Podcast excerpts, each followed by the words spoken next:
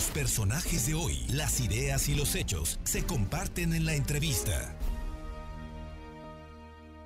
Maestro José Luis García Aguilar, internacionalista de la Ibero Puebla. Eh, maestro, ¿qué tal? Muy buena tarde. Y bueno, pues, bueno, pues eh, platicar hay dos cosas que, que, quisiéramos entender.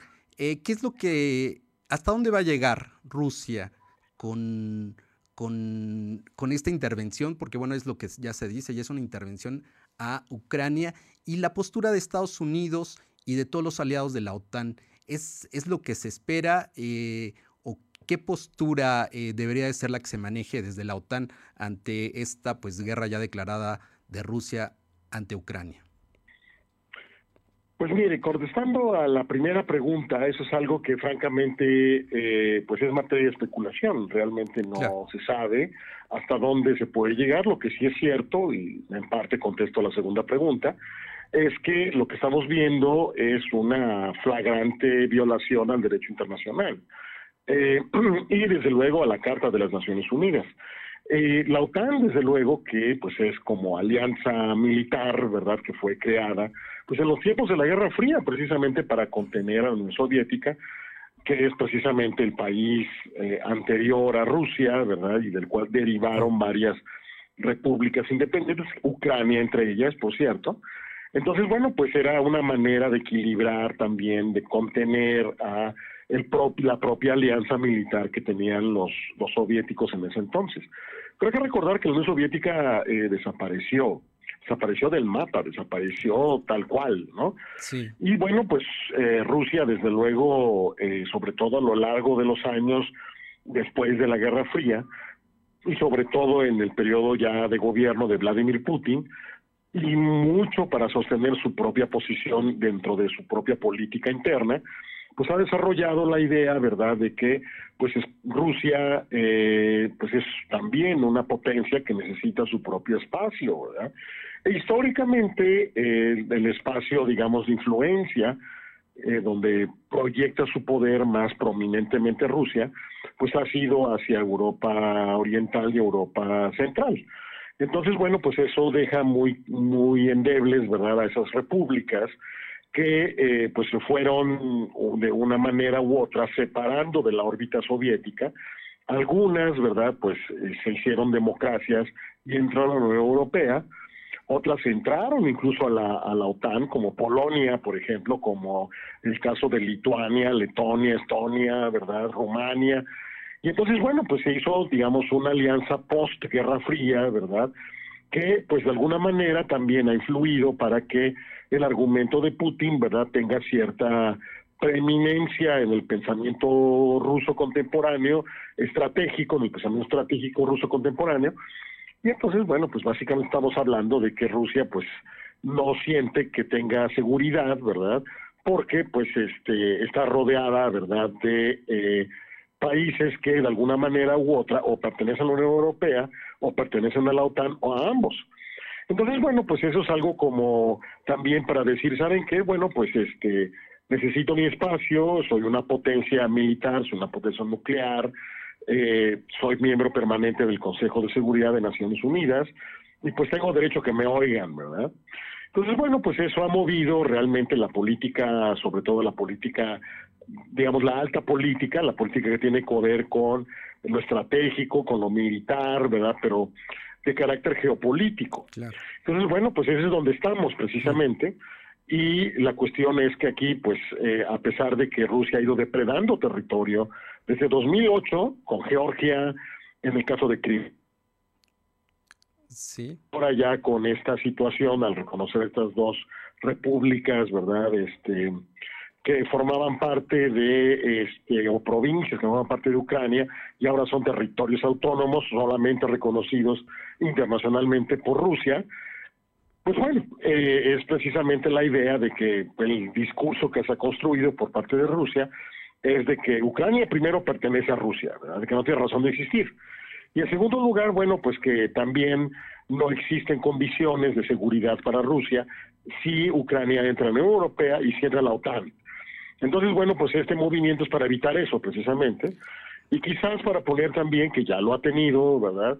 Algo como Bielorrusia, que también es vecino de Ucrania, un gobierno títere, ¿verdad? Como Lukashenko con Rusia, digo, Bielorrusia, perdón. Entonces, bueno, pues este, a lo mejor es lo que quiere también Vladimir Putin y sobre eso negociar con Occidente, pero la cuestión es que, bueno, pues no es tan fácil, ¿verdad? Occidente también tiene sus propias ocupaciones de carácter estratégico, en materia de seguridad, desde luego, ¿no? Y entonces, bueno, pues eh, está en una situación en que hay una dispersión del poder muy importante a nivel global, hay poderes emergentes, poderes que están revisando su propia situación a nivel internacional, como la propia Rusia, eh, un poder ascendente como China, que también ya se encuentra cierto entendimiento con Rusia, y Estados Unidos que no ha encontrado todavía su propia liderazgo, ¿verdad? Durante Trump pues prácticamente se retrajo, ahorita como que está retomando eso, y tienen una Europa dividida, este, tienen a Gran Bretaña saliendo por el Brexit, ¿verdad? Sin un eh, liderazgo claro, ¿verdad? Este, después de que termina su, su gestión Angela Merkel, pues francamente no, digo, y, y, eh, Emmanuel Macron, pues francamente no es así un líder europeo, ¿verdad? Que se diga que, bueno, pues estilo de gol, ¿verdad? Que realmente ejerce un liderazgo importante, pues no. Entonces, bueno, en esa coyuntura, pues aprovecha Rusia para precisamente consolidar sus demandas estratégicas y de seguridad nacional, ¿verdad? Entonces, bueno, esa es la situación y obviamente, ¿verdad? Pues las cuestiones de carácter diplomático, en fin, se fueron consumiendo, ¿verdad? Es como opciones y pues tenemos el escenario de ayer, ¿verdad? En el que prácticamente pues hay una condena unánime de la comunidad internacional, salvo algunos pocos hacia Rusia, por las acciones, pero francamente las Naciones Unidas en este momento están paralizadas porque, bueno, pues no se ve realmente una situación de eh, solución al conflicto por el ámbito diplomático, institucional, apegado al derecho internacional. Ah. Creo que esa opción ya no es viable. Ahora, la, las medidas que está eh, hablando el presidente Biden eh, de aislar económicamente a Rusia, para este, debilitarla, eh, incluso este, bueno, advertencias como que va a vivir un infierno, viene un invierno frío para, para Rusia. Eh, sí, sí va a llegar eh, ese caso o las medidas que puedan tomar todavía no van a ser suficientes para doblegar esta postura de Putin. Mire, yo creo que ahora sí, como nos dicen los economistas, son necesarias pero no suficientes. Eh, yo creo que eso tiene que incrementarse más y conforme se van haciendo, se van desarrollando los hechos, que se van desarrollando muy rápido, por cierto, vendrán más. Pero también hay que considerar que cualquier medida que tome Occidente en contra de Rusia, en una economía globalizada, cada vez más interdependiente, también hay costos para Occidente, ¿eh? Entonces, en términos financieros, en términos económicos, ¿no? Eh, también hay costos. Entonces hay que, hay que, hay que considerar que en la la economía internacional, en, términos generales, se está eh, recuperando de los uh, de los uh, de los efectos de COVID. Entonces hay indicios de una inflación global, ¿verdad? Nosotros estamos en eso precisamente, ¿no? Y que muchos países están tratando de revertir muchos de los efectos dañinos que la economía global que tuvo precisamente la epidemia de COVID. Entonces, bueno, eh, en medidas más fuertes, ¿verdad? También podrían tener costos para los países occidentales. Por eso es que no, también se, digamos que hay cierta prudencia en esas medidas, ¿verdad? Porque pues también van a afectar. O sea, yo sé que hay voces, sobre todo en Estados Unidos, que piden firmeza con respecto a esto, con respecto a la, acción rusa, pero eventualmente, ¿verdad? Por ejemplo, un bloqueo comercial global contra Rusia, pues va a afectar también a aquellos que tienen un comercio importante con Rusia, entre ellos los europeos, ¿no? Entonces, bueno, pues no es tan fácil, ¿verdad? Claro. Eh, ¿Cuál sería el efecto inmediato que tendrá como repercusión eh, no solamente en la zona, sino en el mundo, y bueno, aquí en particular en México se habla del costo del petróleo por arriba de los 100 dólares, pero ¿cuáles son las repercusiones? Pues mire, yo creo que lo inmediato es básicamente la cuestión del efecto de la incertidumbre. Es decir, eh, muy probablemente, ¿verdad? El precio del petróleo sí va a subir mucho y eso va a implicar que probablemente suban las gasolinas también, ¿verdad? Aquí en México. Eh, otro efecto también va a ser en la inflación, porque si eso sube, pues va a empezar a subir todo también en un contexto en que ya la inflación empieza a ser un elemento muy preocupante en México eh, por lo menos, digamos, los expertos eso comentan, ¿verdad? Eh, las, digamos que los escenarios de un crecimiento mucho mayor para México se pueden ver reducidos, desde luego, ¿verdad?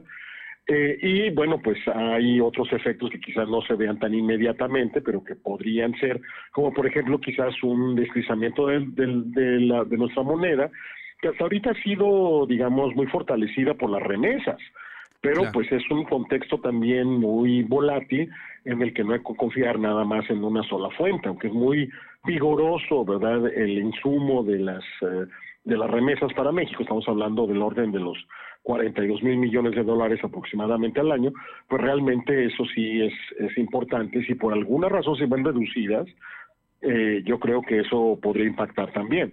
Entonces, eh, le recuerdo que estamos en una economía globalizada. Entonces, pues cualquier cosa que pase en un contexto como el que estamos viviendo ahora, eventualmente, tarde o temprano, en mayor o menor medida, va a tener efectos con nosotros, sin duda. Sin duda. Bueno, pues estaremos en contacto. Eh, te agradezco mucho, maestro José Luis García, internacionalista de la Ibero Puebla, por este panorama que nos has dado pues de, de, la guerra, de lo que está sucediendo actualmente y bueno, pues eh, estaremos seguramente en contacto pues para que nos hables más sobre este tema. Con, muchísimo gusto, ¿eh? buenas tardes. Muy buena tarde.